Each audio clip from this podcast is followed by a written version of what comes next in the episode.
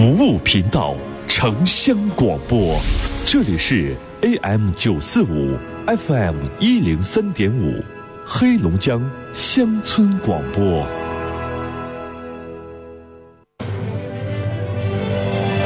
田园生活，希望旋律，龙江上空最清新的自然风，黑龙江乡村广播。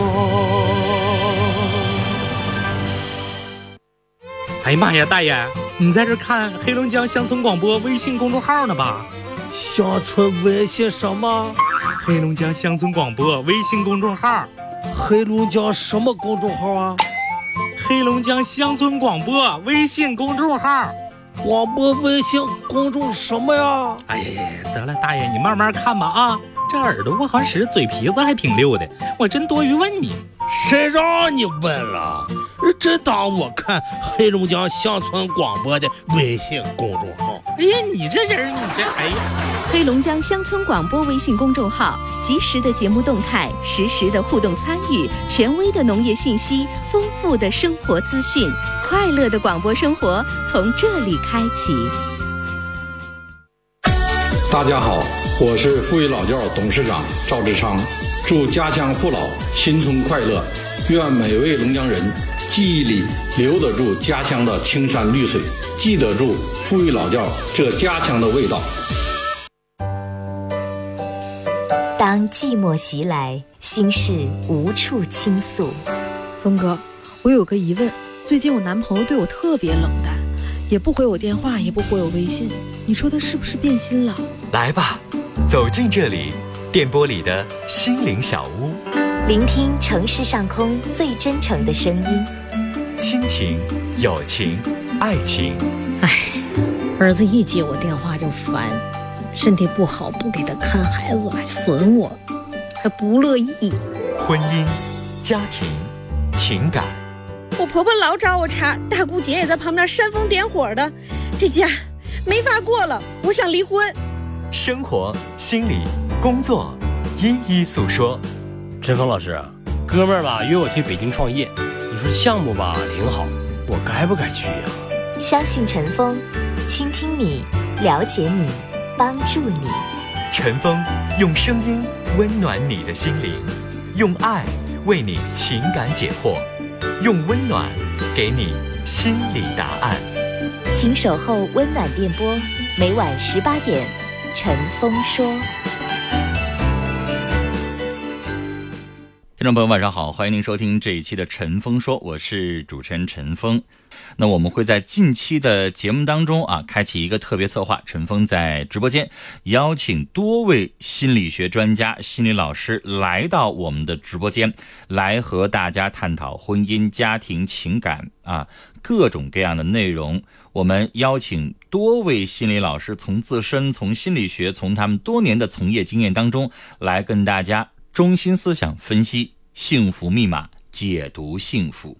我们今天邀请的就是省内著名的心理督导师、国家二级心理咨询师，有多年的从业经验。而且大家可能不了解什么叫心理学的中德班啊，中德班真的培养出来中国著名的心理学大师，比如说我们哈尔滨走出去的苏小波老师啦。这个刚才我以前在节目当中大家多次提到过我的偶像李子勋老师啦。中国著名的这个情感心理作家毕淑敏老师啦，其实都是这个中德大师班出来的。我们的今天要邀请的这位老师，也是这个中德班的一位我们黑龙江省的不多的心理督导督导师之一。然后呢，陈峰和我们这位老师已经见过多次面。我们今天邀请的是杨真燕心理咨询机构。主任心理咨询老师杨真燕老师，杨老师您好。哎，你好，陈峰，听众朋友大家好。呃，今天能在这儿跟陈峰一起跟大家聊聊天，感到非常非常的高兴哈。嗯，杨老师，呃，实际上平时呢是做心理督导师。其实有的听众朋友就不懂什么叫心理督导师哈。我做这二十年，虽然不是这个。呃，考了心理咨询证的啊，专门的这个接诊的。但是实际上我解决了非常多，而且我也在这个专门的心理咨询中心，也是在专门接待啊情感婚姻的围情啊，以及这个很多的情感障碍的问题。其实我们知道，因为心理老师遇到一些个案或者是问题的累积之后，他也需要一位人来帮他去做疏导、做调解。那这个。给心理老师来做疏导的，就叫心理督导师，我可以这样说吧？嗯，一部分是这样的。嗯嗯，所以呃，杨老师的从业经验非常非常的多，我有的时候担心杨老师这个说出来的很多的词汇会特别的深啊，所以今天我们可以言简意赅，然后呢深入浅出的来聊一聊。我们今天要跟大家聊的就是拓宽幸福的层次。你会发现，生活本来可以更幸福。这个话题听起来特别的专业，实际上我们聊的是幸福。而且大家呢，去呃简单的了解一下幸福的概念。实际上，它分很多的层次，分很多的维度。比如说，满足、快乐、投入和意义啊，这是心理学大师把快乐分为浅层次、深层次的不同。而我们老百姓实际上没有分的这么多层次。我们老百姓实际上就是可能幸福上，我们可以从事业，可以从爱情，可以从生活，可以从友情，可以从很多的方面都可以获得幸福。甚至有的时候，经常有人问我说：“什么是幸福？”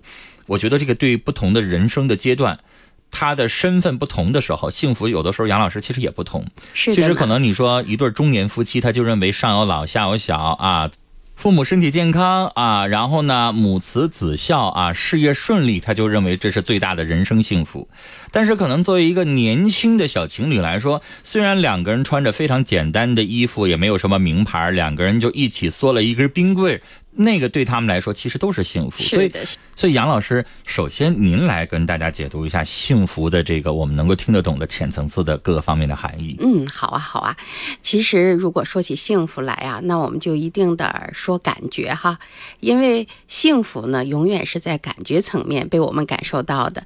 那刚才陈峰也说哈，嗯，你看，如果是中年人。上有老下有小的中年人，他们感觉幸福的，呃，内容可能是，呃，老人是健康的呀。孩子成长是好的呀，我的事业是顺利的呀，哈，嗯，老百姓会说话了，钱还够用啊，哎，是呢，是呢，但是对于小情侣那就不一样了，然后对于他们就是甜蜜，哎，是呢，是呢，他们好像想的没有那么多，他们只要是彼此相爱，那他们真的就很满足了，不吵架就是很幸福了，是的，那要是在对于青春期的孩子呢，可能也有更不同的意义，对于小不点儿的小朋友的话，哈，那感觉就更不同了，所以每。一个人在不同的年龄段，在不同的感觉里边，对那个幸福的感知啊，是没有一个确定内容的哈。嗯，但是对于不同的人，他感知到幸福，呃，这个多少啊？是可能跟他的那个感觉系统相关的哈。我们经常会说，一个人呢就在自己的那个感觉系统里边，当他跳不出这个系统的时候，他感觉幸福可能相对就比较少一些，可能就会觉得生活里边的挫折多一些，困难多一些，让他感觉到不好的感觉多一些。但是我会发现呐，你看，随着我们社会的发展，呃，这么多年，我们生活越来越好了哈。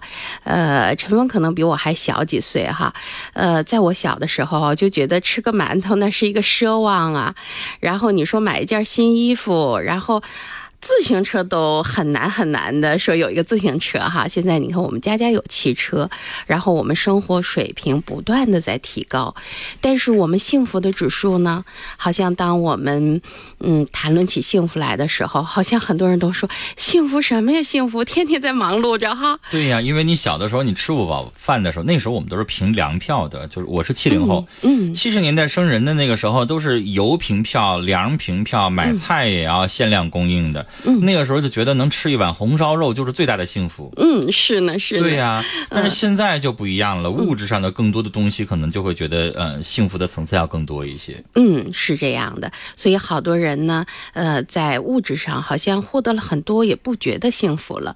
然后可能那个幸福追求起来就感觉蛮难的了哈。嗯。啊，其实生活当中我们有特别特别多的例子啊，呃，比如说，嗯，一家人呢，现在整个条件特别好的哈。前两天我。我的一个朋友啊，呃，说十一了嘛，一家人都出去呃自驾游，然后带着父母亲，带着孩子，然后夫妻两个去自驾游。本来走的时候是觉得非常好的哈，就是十一了，出去看一看景色，然后自己开车，呃，觉得蛮好的。但是这一路上四天游回来的时候。整个家里边的人都不开心，老人也不开心，孩子也不开心，这个夫妻两个更是不知道怎么做才能让这个家庭感觉到这个幸福哈。嗯，是怎么个情况呢？就是呃，孩子在这个过程里边，他有很多浪费的情况。啊，买了很多小食品，然后吃两口就扔掉了，不要了。嗯，说这个水好喝，那个水不好喝。然后到那儿找住的地方，孩子也说：“哎呀，这个不行，脏；那个不行，呃，不喜欢。”然后老人家心里边就憋了一股气。去的路上，老人家叨咕了两句，但是孩子的爸爸就调和嘛，哈，做一个中间的桥梁调和。啊，说那个不要紧的，不要紧的，这点儿那个回头我吃了，然后回头那个我就打扫了哈。然后老人家也不好再说什么了。但是真的。然后呢，呃，再后来住宾馆呀，呃，怎么去旅游景点啊？然后要不要坐那个电瓶车呀？就是好多这样的事情里边，孩子跟老人的感觉就不一样了。然后这对年轻的夫妻啊，就一直在做调解者哈，呃，因为他们还是一个呃心境蛮好的这样的一对夫妻，他们一边安慰着老人，一边跟孩子说着道理，就平衡着这样的一老一小的关。关系，他回来跟我说说，哎呀，可奇怪了哈！平时不出去的时候吧，你说老人在家跟孩子也很好，然后孩子呢好像对老人也特别好，但是这一出去发生了一些跟家里边不一样事情的时候，一下子那个矛盾就爆发了。其实我觉得这样的问题其实很常见，也会经常的有。我们家里边，你我我老父亲都七十多岁，七十五六岁了，他有的时候会跟我外甥女儿争一点。这个小零食，嗯，我就会觉得，哎呀，就像老小孩和小小孩一样。其实，我们今天聊幸福的层次，其实有的时候你就会觉得，嗯，有矛盾很正常。但是矛盾化解矛盾，实际上家庭其乐融融了，这就是我们想要的幸福。对呀，对呀，对呀。所以你看啊，就是老人呢有他的那个感受系统。孩子呢也有他自己那个感受系统，两代人的经验完全完全不同的。然后他们对于物质上的要求也好，对于呃我要去玩什么看的这个景观也好，他的整个感觉都是不一样的。嗯，然后呢，中间的这个夫妻俩恰好就带着老人和孩子走出他们各自原有的系统。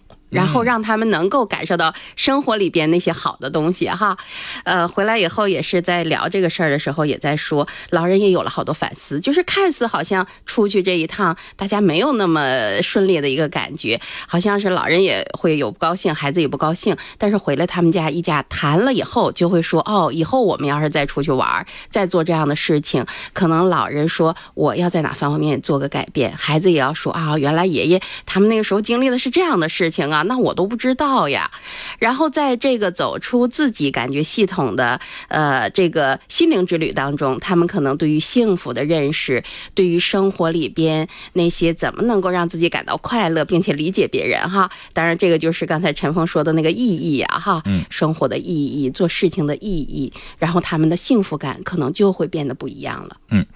呃，杨老师聊到这儿，我来这个问一些问题啊。这个正好我们今天录这个幸福的话题，有听众朋友就在我们的微信公众号上发来这样的问题。这个问题是什么呢？就是一位已婚的女性，她说：“本来啊，认为我嫁给了爱情，我老公对我特别特别的爱啊，每个月把所有的工资奖金全都交给我啊，各个方面也都做得特别好。嗯，但是唯一的一点让我受不了的就是他没有时间陪伴我。”嗯，他现在三十多岁啊，在单位是中层领导。然后呢，他希望在自己，呃，有限的时间当中，能够位置做得更高啊，事业上追求的更高，然后赚更多的钱。他认为男人应该赚更多的钱，才是对家庭的更有责任感。但是我真的。用不着他赚那么多的钱，我在物质上的要求没那么多，我就希望他能够天天陪着我。你看晚上，我希望他跟我一起看看电视剧啊，然后跟我一起两个人小夫妻的那种甜蜜。但是他现在几乎每天晚上十一点多钟才下班，下了班之后回来就几乎我给他热一碗汤他就睡了。你说这个我真的。不想要这样的生活，我已经实在压抑到没有办法说了，但是我又知道他也没有办法改变。你说这种状况该怎么样呢？嗯，对呀，这也是好多夫妻常见的一个状况哈。嗯，呃，丈夫非常忙，她还好啊，丈夫还在本市工作哈。嗯，有一些可能丈夫是在外地工作的，可能真的十天半个月也见不到一次面的。那这个可能真的就是我们现代社会生活的一种状态了。嗯，那这种状态，如果我们对他认识的不够的话，我们就会把自己的那种。呃，内心的需要强加在这样的一种客观事实上。对，其实我插一句话，这个夫妻两个人想要的幸福是不一样的。对的。呃，妻子想要的幸福就是两情缱绻，嗯，两性依偎，然后天天甜蜜，天天过小日子，嗯，就觉得可能就挣个四五千块钱就可以了。嗯，但是丈夫认为男人应该主外，应该主事业，应该赚更多的钱。这样的话，一个是社会地位，二一个是收入。然后男人认为，呃，有财产了，有收入了，这样的话，幸呃家庭才能够更幸福、更稳定。嗯，他认为在自己老之前要赚更多的钱。你不能说这个男人这样想就不对。但是也不能说这个女人就不对，但是他们俩的幸福的标准就不一样了。这个时候，杨老师应该怎么做？嗯，这就说到了男人和女人的感觉的不同了哈。啊，这种不同啊，还真的是蛮让人头疼的一件事情。呃，那如果说到这儿的话，那夫妻之间的沟通可能就是一个非常非常重要的一个手段了。如果夫妻之间没有那种沟通、彼此了解，去共同经营这个婚姻的话，那他们这种不同就会持续下去，就会影响到生活。火，但是如果妻子有了这样的一个感受，她跟丈夫说了，然后丈夫也把自己的感觉说给妻子的话，那两个人就会把自己过去的经验呀，呃，跟现在的这个客观事实连接一下。因为好多的时候啊，我们为啥会觉得痛苦，会觉得不幸福呢？我们在某一点上就在过去的经验里边，然后我们不去看现在客观事实是什么。那你看，呃，这个妻子说。嗯，我不想要你赚那么多钱，我只希望你能多陪陪我，我们两个人就是甜甜蜜蜜的过小日子哈。但是当他真的去过那种小日子的时候，他可能又会在小日子里发现很多不满意的地方了。嗯啊，其实夫妻两个人，比如说丈夫，呃，现在在忙事业，他们两个人没有什么大的拌嘴，但如果天天在家里边这样的，你你你搂着我，然后看电视。实际上就会有一些问题暴露出来，一定会的呀。对，所以其实我想说，人的欲望是永远没有办法满足的。是的，是的。我相信，就这个丈夫，如果事业突然哪一天出现下滑。单位没那么忙了，天天在家里边待着了。这个妻子有没有可能会说：“你瞅瞅别人的丈夫，你看人家天天又奔事业又奔钱，家庭条件越来越好。你瞅我老公啊，一开始都还要挺行，现在就天天守在家里边过日子了。他也没有一个男人那种打拼劲儿啊，他也不求改变自己啊。”对呀。有没有这个问题出现？对呀，对呀，所以这个呢，就涉及到了一个人对幸福的那种，呃，说马斯洛的那个几个层面了哈。啊，你看我们在呃物质上获得满足的时候，衣衣食住行我们都可以了，然后好像我们就需要精神层面的了，就需要爱人陪陪我呀，我们有些甜蜜的感觉呀，共同做一些事情啊。但是当你物质层面满足的时候，就不意味着说你这个物质层面已经稳定到。什么都不用干了，然后你们夫妻俩就可以甜甜蜜蜜的去看个电视剧呀，去躺一躺啊，搂一搂，抱一抱，这样的日子就可以这么做了。好像还是不行，因为一旦停下来，这个物质又动摇了哈。嗯，所以人的欲望有的时候就这样的。呃，杨老师，因为我不是专门做的心理节目，做的是情感节目，嗯，所以我经常在我的节目当中啊，用一些比较浅显的老百姓的话来做一些比方，嗯。比如说，我经常会说，在恋爱前或者是在结婚前，女性选择了一个她很喜欢的这个人，我把它做一个比喻。比如说，你爱上了一个巧克力味的冰激凌，嗯，结了婚或者是恋爱达到一定时间了之后，你就希望这个巧克力味又吃出来草莓味又吃出来香草味又吃出来什么别的味道了？为什么？嗯，它就是郭靖，它比如说它就是一个巧克力味的冰激凌，嗯，但是。结了婚之后，你就发现郭晶不行啊，你太木讷了，你也不跟我沟通，你也不会甜蜜，你也不浪漫，你长得也不帅，你条件也不好，你也不奔事业，对。你就一个月挣这三千块钱，你就这个小富即安了，然后你也不去折腾，不去上进，不去改变，是的，受不了。嗯，那你说换这个时候阳康吧，这个时候是这个男性出问题了，还是这个女性出问题了？呃，在这个时候，首先是两个人的沟通出问题了。呃，因为那个女人她会在自己的感觉里边没有跟这个男人交流清楚，然后这个男人呢没有感觉到这个女人的需要有所变化。实际上，我们每个人内心里什么都有的哈。嗯你说不管是杨康也好，郭靖也好，还是呃忽必烈也好哈，就那里边的我们内心那里边的所有的这些情感的、行为的、思想的内容都有的。就是这个女人她要什么的时候，她没有跟这个男人说清楚，这个男人也不知道这个女人的需要已经改变了。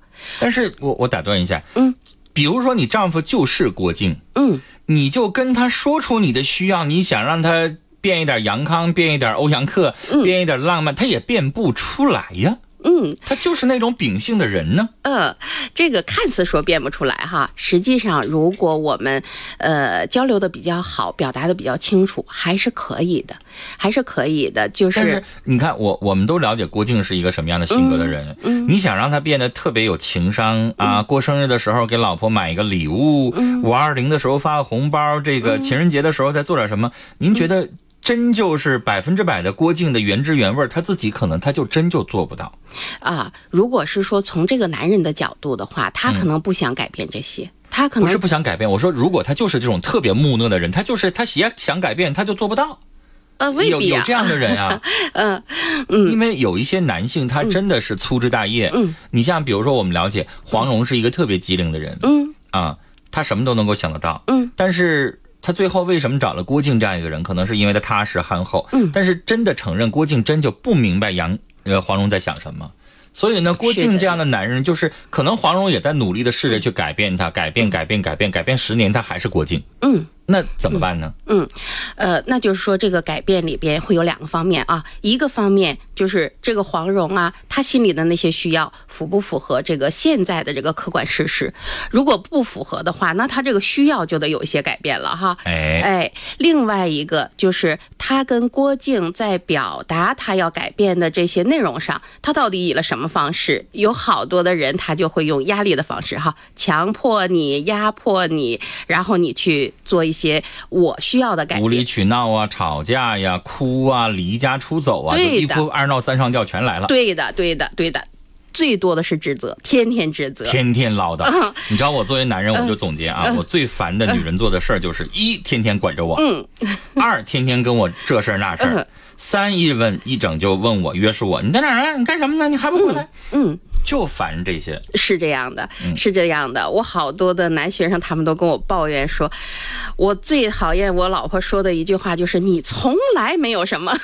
他说我我一听这话我就火冒三丈，我做了那么多他看不到，然后说我从来不怎么样哈。嗯嗯，实际上我们要是真的。了解了爱人，也了解了自己，也衡量了一下这件事情，我的这个需要确实符合现在的这个客观事实。如果我们在哪些方面呃改变一点的话，我们都能彼此蛮幸福的。那就跟他说清楚，并且呢，呃，要用那种呃奖励的。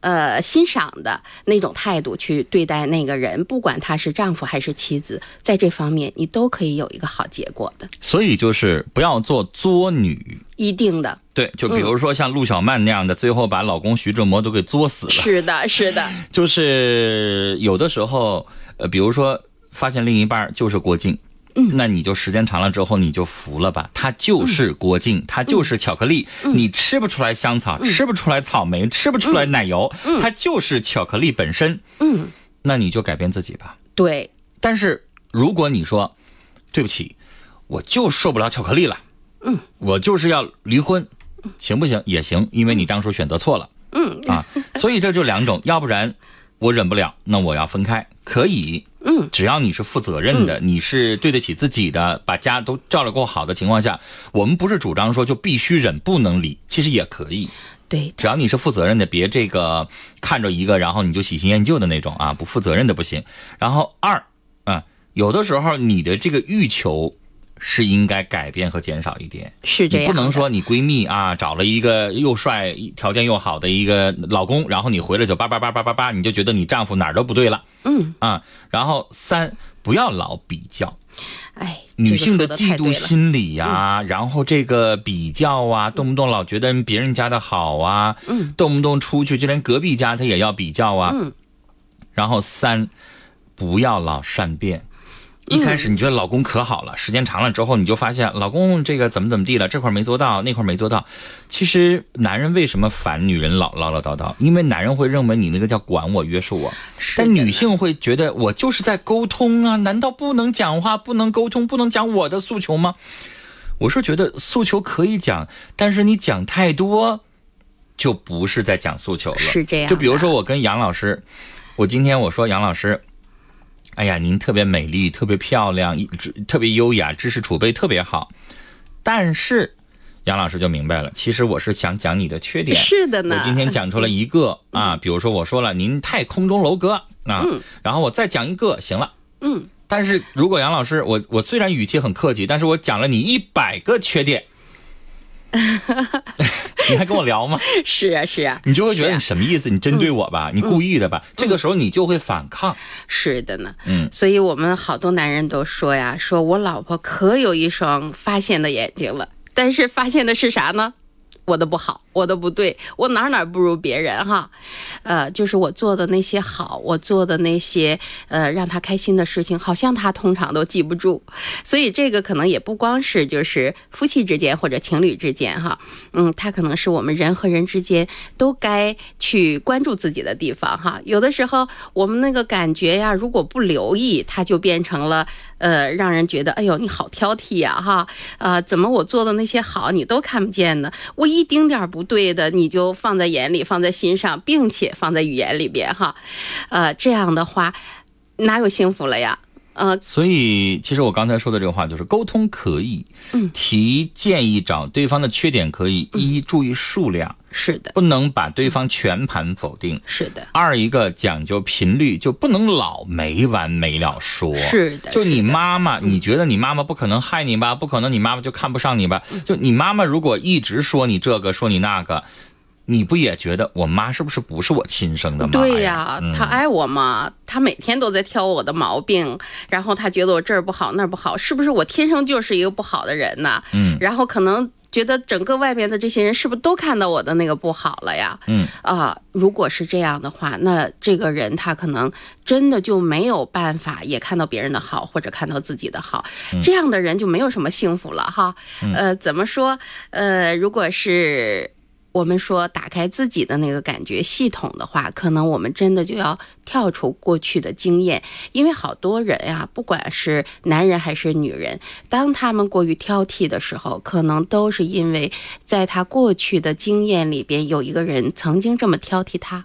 嗯，也曾经对于生活里边发生的那些好事儿，并不是能够感受得到的，然后对那个坏事儿啊，总是担担心受怕的哈。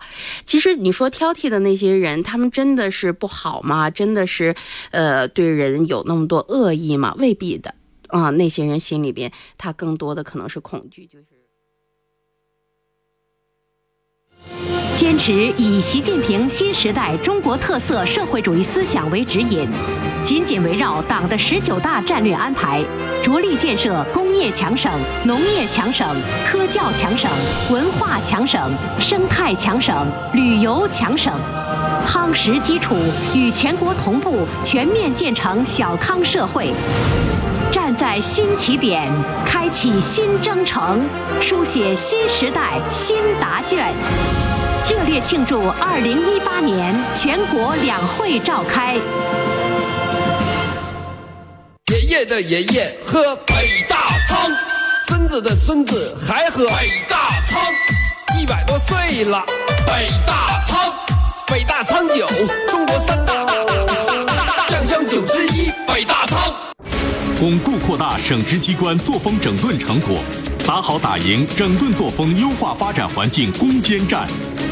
二零一八年，我省将持续整顿三个坏法式、五个坏作风，重点聚焦四风新表现，集中解决形式主义、官僚主义、失责失信、弄权乐卡、机构臃肿、能力不足等影响营商环境的突出问题，深化机关作风整顿，优化营商环境。